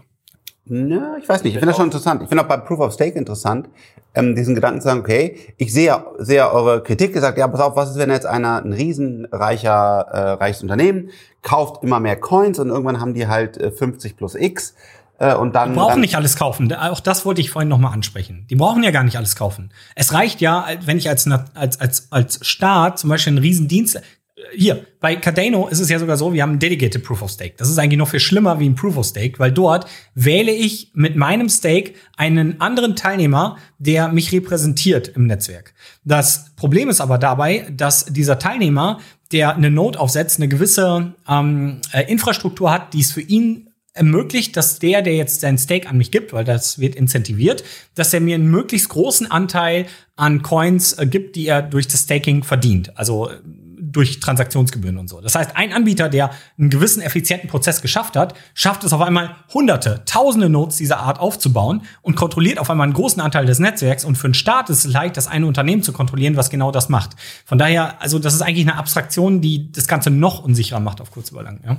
Ich würde auch noch gerne mal einmal was ansprechen zu diesem, was du vorhin gesagt hast, dass es ein Großteil der Energie des Planeten ver, ver, äh, verwenden wird, wenn Bitcoin mal das Geld ist, was jeder verwendet auf der gesamten Welt. Und da stimme ich auch zu. Man muss aber wissen, dass äh, das nicht Energie ist, die unbedingt Leuten weggenommen wird, die zum Beispiel in Populationszentren oder so weiter und so weiter leben, sondern ein großer, großer Teil, da gibt es auch Research Reports dazu, der Energie, die verwendet wird auf der Welt, wird also verschwendet. Das heißt also, es wird erzeugt, aber verschwendet. Das heißt, da, da reden wir von ungefähr 70 bis 75 Prozent wird verschwendet. Und zwar dadurch, dass zum einen entweder Kapazität aufgebaut würde, die keiner verwenden kann. Ja, zum Beispiel irgendwelche Wasserkraftwerke oder auch zum Beispiel Gas, was äh, sowieso verbrannt werden muss, weil es sehr umweltschädlich ist, das nicht zu verbrennen. Das heißt, man kann die Bitcoin-Miner direkt an diesen Standort verwenden.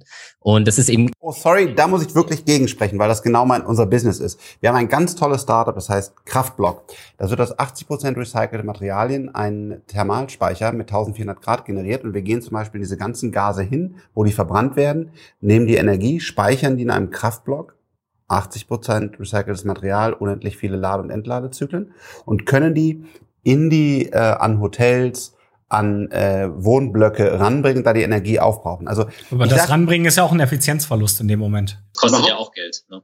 Nein, nein, ja, aber es kostet Geld, aber wir können, genau, aber wir können diese Container haben, die eine extreme Energiedichte haben, weil die 1400 Grad aufnehmen und können die dann über Elektromobilität mit zwei Prozent wahrscheinlich des Verlustes des Speichers durch den Transport woanders hinbringen. Deswegen sage ich, ich sage auch gar nicht, ob ich aber jetzt ich kann doch einfach, ja, aber mal andersherum, andersherum, ich kann ja auch einfach den Strom dort direkt in Bitcoin umwandeln und den monetären Wert innerhalb von einer Sekunde rüber ans andere Ende. Ja, aber sorry, ja, aber nee, aber wir brauchen nicht nur Bitcoins. Also ich, ich mag ja auch Bitcoin und, und Ether und so, aber ähm, was wir eigentlich am Ende des Tages brauchen, na klar, ist, ist Liebe, ist äh, Wasser, ist, ist, ist Luft zum Atmen. Und wir müssten immer noch sagen, dass jetzt die Menschen zum Beispiel eine Heizung zu geben oder Menschen auch Energie zu geben, um, um zum Beispiel besser und effizienter äh, Früchte und, und andere Dinge anzubauen, ist noch wichtiger, als jetzt zu sagen, dass das Finanzsystem aufrechtzuerhalten. Ne? Also ich weiß auch gar nicht, ich habe ja gesagt, ich habe dazu keine feste Meinung. Das zeigt mal wieder, wie komplex das Thema ist.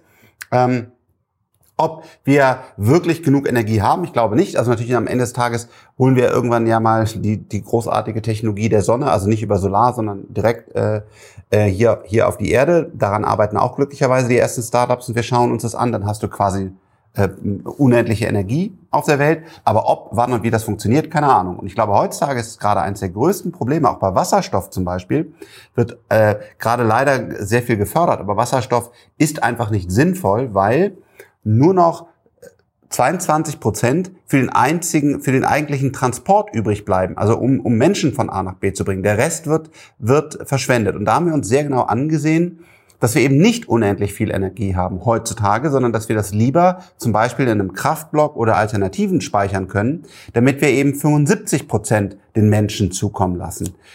Aber auch das alleine ist wieder in sich ein hochkomplexes ähm, Thema, das ich durch Zufall jetzt wegen dieser Beteiligung, weil wir eben keinen äh, Wasserstoff haben und so, äh, uns tief eingearbeitet haben. Deswegen auch immer vorsichtig mit solchen Aussagen. Hochkomplexe Themen alles. Ja.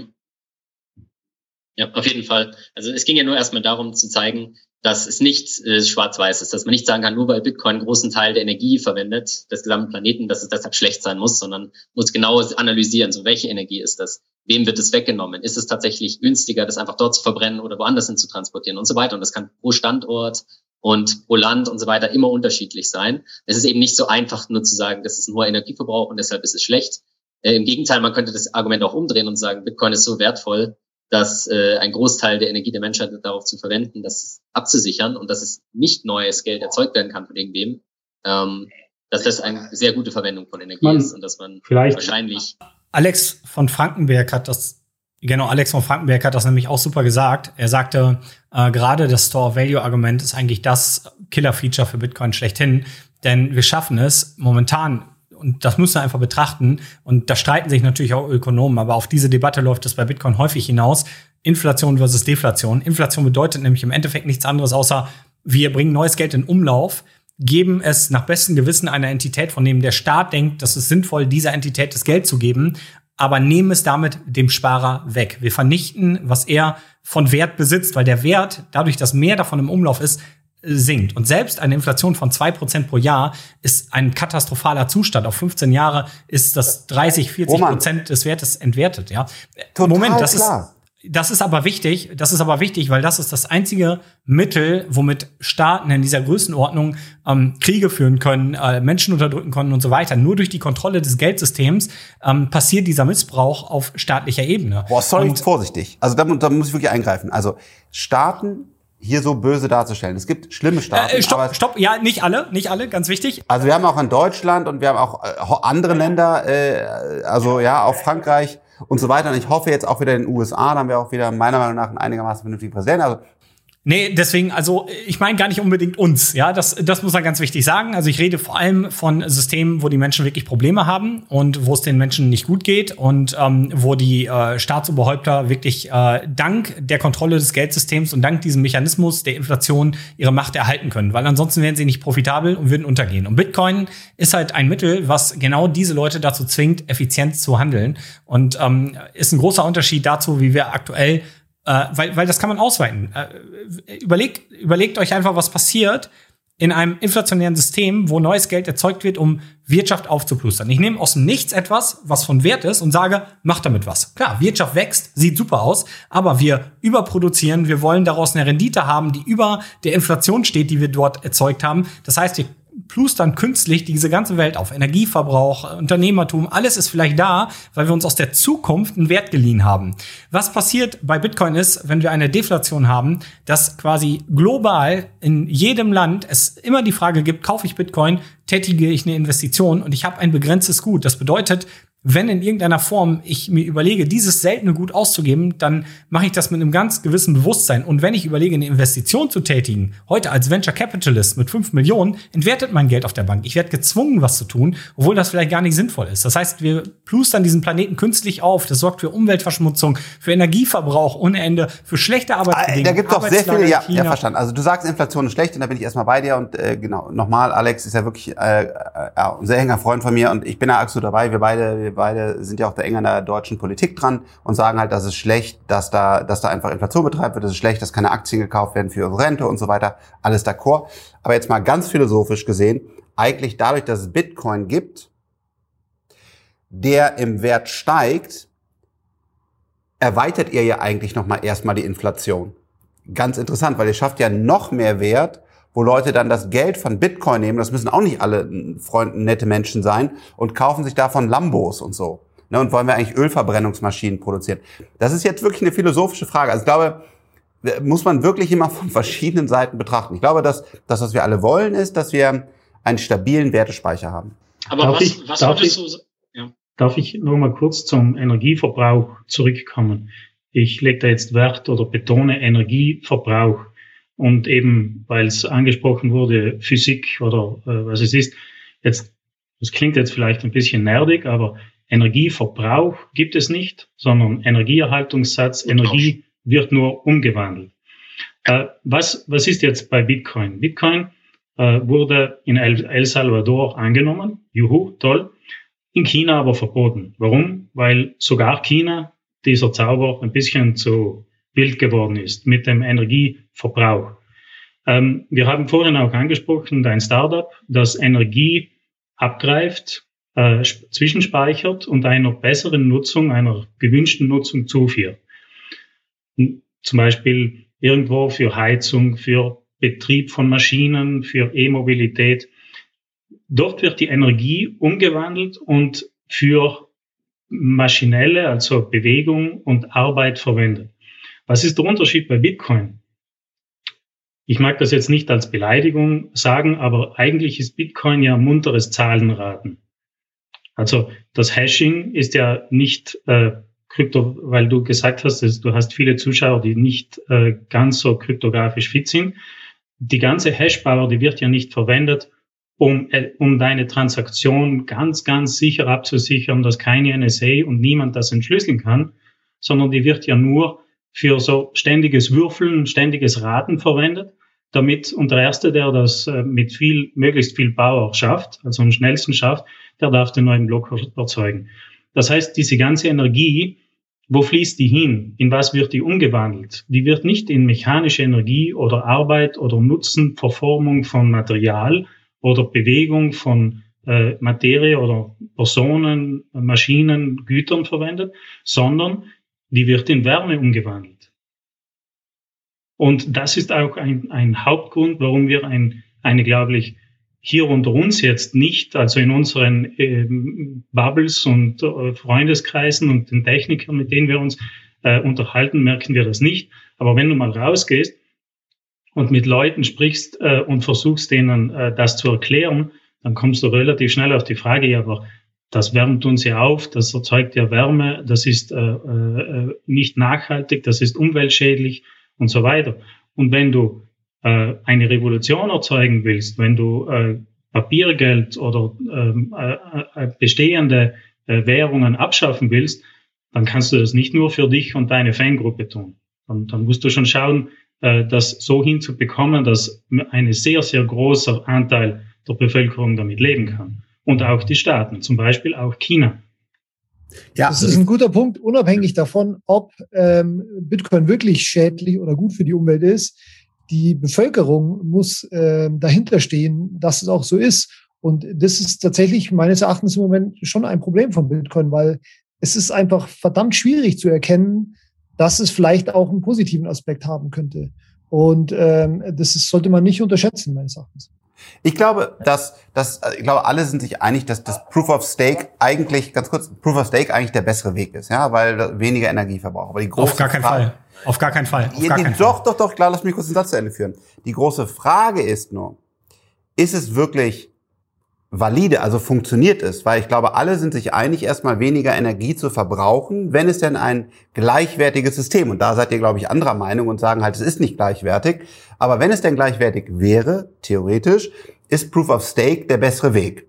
Und die große Frage ist, ist es gleichwertig oder bricht es halt in sich zusammen? Ne? Weil durch, durch dadurch, dass es halt eben nicht diesen, diesen Energieverbrauch benötigt, ist dann, ist es dann eben, kann man es mathematisch oder wie auch immer von Algorithmen und von den Systematiken her und von der Politik nicht so bauen, dass es funktioniert, dann ist es natürlich immer äh, ein, ein, ja, ein, ein, ein, ein Teilnehmer zweiter Klasse in, in, diesem, in diesem Ding. Wenn es aber gelingt und einer mathematisch, ich bin leider so tief mathematisch nicht bewandt, es beweisen kann, ich weiß gar nicht, wie man überhaupt be beweisen kann, dass Bitcoin äh, gut, äh, funktioniert, das würde ich gerne mal lesen, aber wäre wahrscheinlich zu dumm, äh, diese mathematischen Formeln zu verstehen. Aber ähm, wenn man beweisen kann, dass es ein Proof of Stake gibt, was funktioniert, was ich glaube wirklich schwierig wäre, dann wären wir ja alle d'accord, glaube ich. Aber ich, die, ich muss aber hier ja, aber da muss ich ein, eingrätschen, weil wir, und das ist das, was ich, und das muss ich ganz ehrlich sagen, und das sehe ich als, als massives Problem in dieser ganzen Entwicklung rund um Kryptowährungen, um DLTs, also Distributed Ledger Technologies, ist das Halbwissen und das Unverständnis, was teilweise in der Öffentlichkeit verbreitet wird von Medien, aber eben auch von Projektführern wie einem Charles Hoskinson. Denn die Aussage zum Beispiel, die gerade hier getätigt wurde, dass die Energie nicht da reinfließt in ein, in ein kryptografisch sicheres System, ist schlichtweg falsch, weil genau das tut Bitcoin. Durch dieses Rätselraten, wofür ich einen immensen Energieaufwand habe, erzeuge ich eine Kette, die eben nicht irreversibel bzw. rückwärts wieder zurückrechenbar ist. Genau das passiert nämlich hier. Und es wurde gerade gesagt, das passiert nicht. Und das sind so Dinge. Und dann geht man mit einer Argumentation hin und sagt, ja, geh mal raus auf die Straße und erzähl mal, wem da wird Wärme erzeugt. Was ist das Erste, was er denkt? Oh ja, das ist schlecht für den Planeten. Aber, aber an der Stelle, so. Aber ja, genau, aber das sind ja auch nicht die Physiker, die da draußen sitzen und die Ahnung haben. Aber das sind genau die Leute, die geblendet werden von Leuten wie Charles Hoskinson, der solche Dinge erzählt und in die Umwelt verbreitet, weil wie wir schon festgestellt haben, es geht hier um den Energieerhaltungssatz. Und wenn wir die Energie nur noch in Wärme haben, dann werden wir immer keine Energie mehr haben. Ganz einfach. Entweder machen wir die Wärme wieder zu etwas anderem, was wir in Energie umwandeln können und wiederverwenden können, oder irgendwann haben wir keinen, äh, gibt's nur noch Wärme und nichts anderes mehr. Und von daher wird das automatisch einen Effekt haben, dass wir auch Lösungen haben werden, äh, die das wieder zurück umwandeln. Die haben wir heute auch. Genauso ist ja alles, was wir heute tun, erzeugt ja, ja am Ende Effekt. Also ich glaube, auch Wärme. Technologie wird die Probleme lösen. Da bin ja, ich ja bei dir. Glaub, und, und ja, aber das ist, das ist wichtig, weil ich glaube, Patrick hat da noch einen guten Punkt zu. Ja. ja, also was ich noch sagen wollte, was das Problem, was mit dem Argument von Markus ist, dass äh, das für alle Computeraufgaben äh, zutreffen würde. Also wenn du sagst, naja, ich meine, Google hat ja auch nur Server und die verwenden, wandeln irgendwie Strom in Wärme um. Das bringt ja gar keinen Nutzen, weil die schieben ja nur Bits hin und her.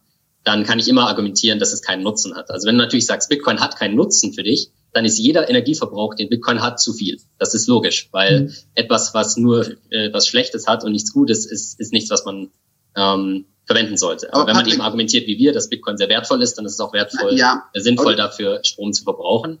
Aber ich stimme dir zu, Frank, auf jeden Fall. Es ist natürlich so, dass wenn wir ein System hätten, was keine Energie verbraucht und keinen Strom verbraucht, aber so sicher ist wie Bitcoin, dann wäre ich natürlich sofort dabei und würde sagen, da bin ich, da bin ich Feuer und Flamme für, aber leider ist es nicht. Da, da kommen wir ja hin mit diesen Steinen. Ich meine, da wo das ja alles herkommt. Ja, es gab ja diese, diese berühmte Insel mit den Steinen und dann wer die Steine hatte, hatte irgendwie äh, die Macht und so. Ähm, und am Ende des Tages ist der Euro nichts anderes. Jetzt haben wir leider Zentralbanken, die ganz viel drucken. Also nehmen wir mal die Goldmünze. Wobei das ja auch einfach nur ein Glauben ist, weil mit Gold kannst du eigentlich nichts anfangen. Also Jetzt sagen wir mal, wir nehmen wieder Gold, um es einfach zu machen. Und wir würden alle sagen, wir glauben an Gold. Das ist auch relativ übrigens auch ganz umweltschädlich, äh, Gold abzubauen, by the way. Aber sagen wir mal, man kann es irgendwie umweltfreundlich abbauen. Oder wir einigen uns sogar als, als Welt darauf, ähm, dass wir kein weiteres Gold abbauen. Und dann könnten wir dieses, äh, dieses Gold nehmen und genau, und dann immer auch tauschen gegen irgendwas anderes. Und es wird halt immer mehr, mehr wert wahrscheinlich, wäre, wäre glaube ich.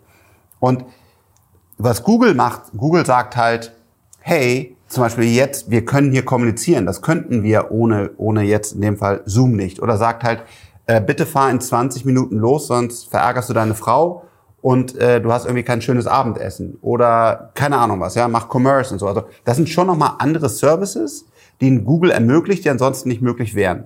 Und ich fände es spannend, und deswegen diskutieren wir das ja auch, gibt es einen anderen Weg, außer Energie dafür umzuwandeln. Das ist übrigens natürlich auch ein sehr 100% korrekter Hinweis. Man kann keine Energie verbrauchen, sie wird immer nur umgewandelt, aber man sagt verbraucht, weil sie in einer Form war, die wir eigentlich benutzen konnten und danach ist in einer Form wie Wärme oder so, die wir schwerer benutzen können. Aber am Ende des Tages, Roman, hast du recht, können wir als Menschen alles wieder zurückdrehen. Also wir schauen uns zum Beispiel Projekte an, gibt es auch einen tollen X-Prize gerade von, von Elon, wo man CO2, was wir durch die industrielle Revolution in die Atmosphäre geschossen haben, wieder rausnehmen und dann wieder gewinnen können. Und so. Ich glaube, wir können das alles.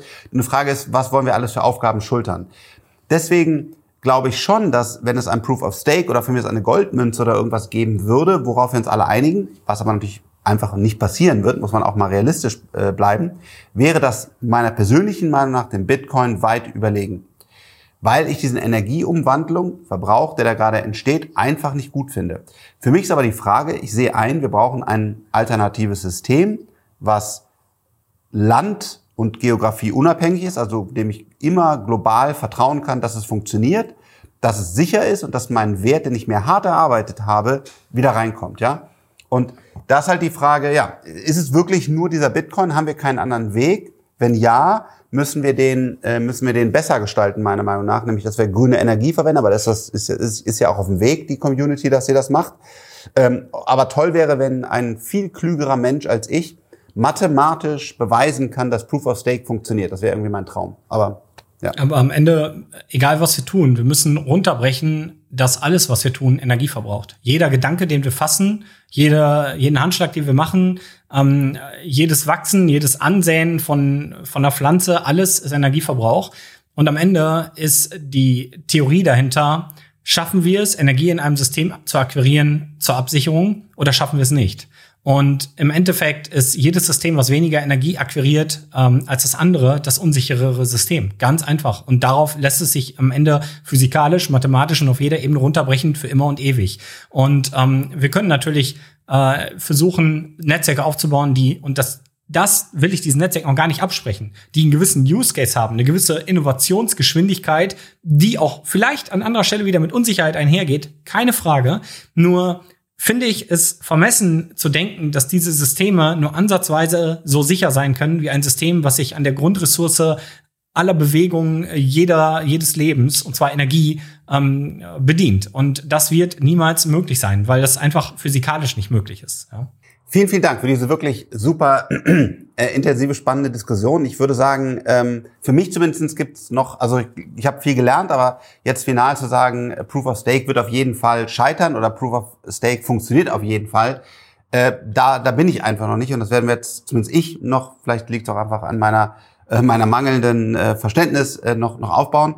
Mich würde zum Schluss noch interessieren, natürlich nur, wenn ihr sagen wollt, äh, ich werde es erstmal von meiner Seite aus sagen, äh, was ihr für Coins haltet und mit welchem Prozentsatz, natürlich, also kann auch total okay, wenn ihr sagt nicht. Ähm, ich selber halte zehn Prozent meines äh, liquiden Vermögens ähm, halte ich äh, in Krypto und ich habe den, äh, den größten Teil in Bitcoin, einen fast ähnlich großen Teil in Ether und einen ganz kleinen, kleinen Teil in, äh, in ähm, ADA, was also quasi diese Cardano-Plattform äh, äh, widerspiegelt und würde mich fragen, also ne, klar, wie gesagt, wenn ihr sagt, ich will es nicht sagen, auch fein, aber wenn vielleicht Roman, wenn du was sagen willst, was du hältst und wie, wäre das spannend, aber nur wenn du es willst. Also ich rede grundlegend gar nicht über mein Portfolio, auch nicht, ob ich überhaupt Bitcoin besitze, weil es meiner Meinung nach hier eher um Bildung geht. Ich habe halt Angst ähm, mit meiner Reichweite, dass Menschen mir was nachkaufen könnten. Ich will halt, wenn will ich die Menschen mit Argumenten überzeugen und nicht damit, dass vielleicht ich die auch unter Umständen als Vorbildfunktion agiert, ähm, dazu führt, dass die Leute sagen, okay, das kaufe ich. Das sind halt auch Gründe, warum ich immer gesagt habe, ich möchte keinem Projekt mehr meinen Namen geben, weil das den gleichen Effekt hat. Ja, wenn ich für ein Projekt dastehe, wo es ein zentrales Team gibt, was dieses Projekt initial erschaffen hat und gesagt hat, hey, ähm, das ist mein Projekt, hier ist mein Unternehmen, was dieses Projekt baut, dann ist es so, als werde ich zum äh, Pressesprecher dieses Projektes. Und das möchte ich nicht mehr. Und Bitcoin ist das erste Community-Projekt quasi, was es geschafft hat, diese Größe zu erreichen, wo ich sage, dass das vertretbar. Ja. Markus, hast du, magst du was sagen, ob du, ob du Coins hältst oder welche und so und welchen?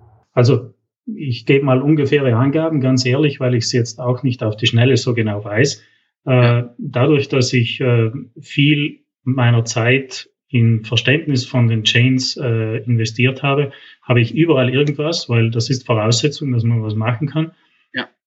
Äh, das meiste natürlich in Cardano ja, an Zeit und deswegen auch an ADA.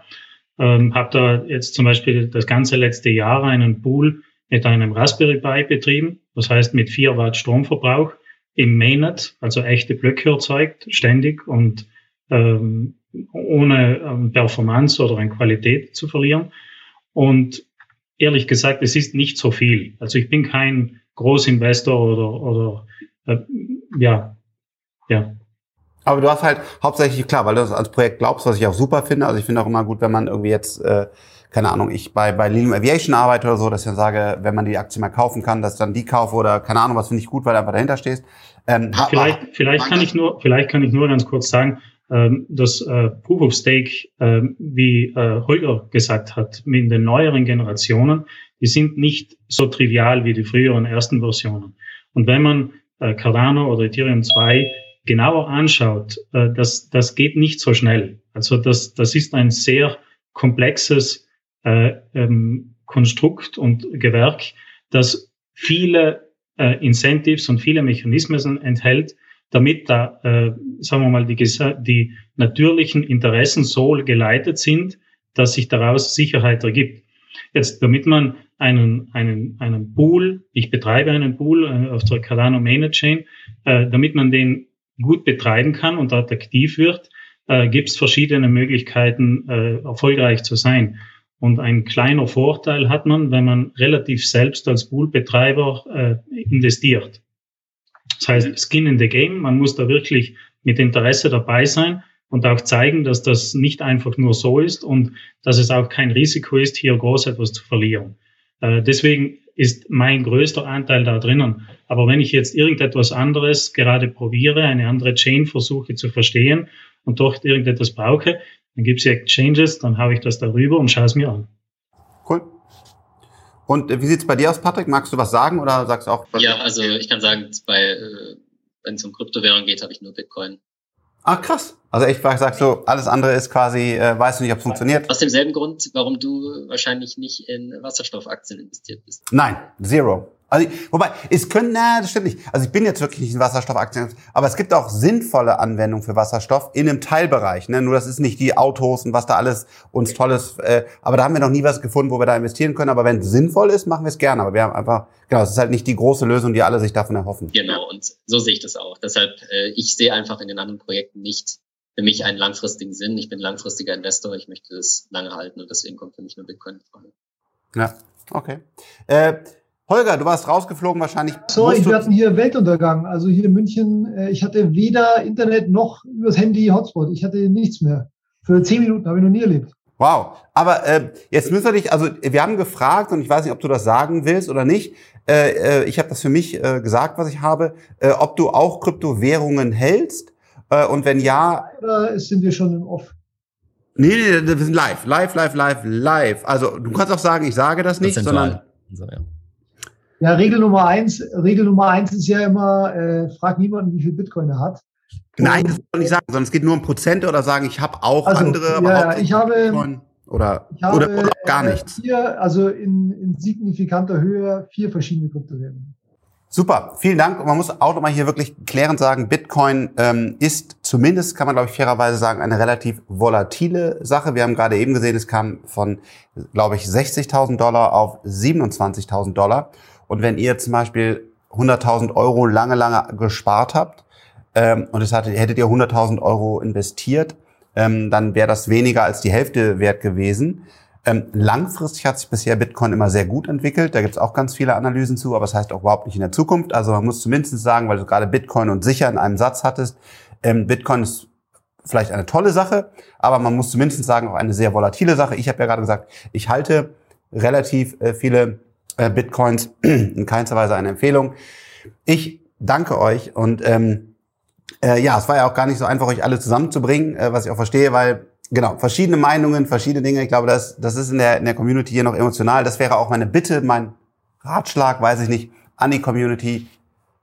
Ruhig immer und, und äh, nur weil ich jetzt nicht wieder über IOTA gesprochen habe, ich habe noch nie was Schlechtes oder Positives über IOTA gesagt. Nur ich weiß immer, dass die sehr aktiv sind und dann sagen, Frank, du bist so ein dummer Typ, warum sprichst du nicht die ganze Zeit über IOTA und erzählst nur dieses blöde Bitcoin und so. Äh, ehrlich, ich, ich, vielleicht finde ich die Zeit, mich irgendwann damit zu befassen oder auch andere Dinge. Also ich fände es schön, wenn weniger emotional und vor allen Dingen auch persönlich angreifen, wie der Roman, der hat überhaupt gar keine Ahnung oder sowas. Ähm, das ist einfach Blödsinn, äh, sondern lass uns einfach einen ruhigen, ruhigen, vernünftigen Ton finden und gerne auch die Argumente für und gegen. Und ich hoffe, dass alle diese ähm, Diskussion heute auch als einigermaßen fair und vernünftig und auf Augenhöhe empfunden haben und nicht, dass da irgendeiner ähm, ja, hier äh, Stimmung machen wollte für das eine oder andere Ding. Ich sage vielen, vielen Dank. Äh, alle hier sind wahrscheinlich auch auf Social Media vernetzt, also äh, gerne, äh, genau, ger gerne folgt ihnen, wenn ihr, weil das finde ich immer gut. Vor allen Dingen auch bitte einen mehr Proof of Work und einen mehr Proof of Stake. Das ist ein ganz, ganz wichtiger Hinweis, egal was ihr kaufen wollt, ob Aktie, Gold oder was auch immer. Folgt Leuten mit unterschiedlichen Meinungen. Also wenn ihr Gold kaufen wollt, folgt auf jeden Fall Leuten auch, die Gold hassen. Aber vielleicht auch einen, der es liebt. Äh, das war ein, für mich ein ganz wichtiges Ding. Politisch folge ich sogar Annalena Baerbock und Kevin Kühnert. Also ihr könnt euch vorstellen, da habe ich wirklich Meinungen, die ich gar nicht so toll finde in meinem Twitter-Feed. Aber sie bringen mich weiter. Also, hat Spaß gemacht. Ciao, ciao. Ciao.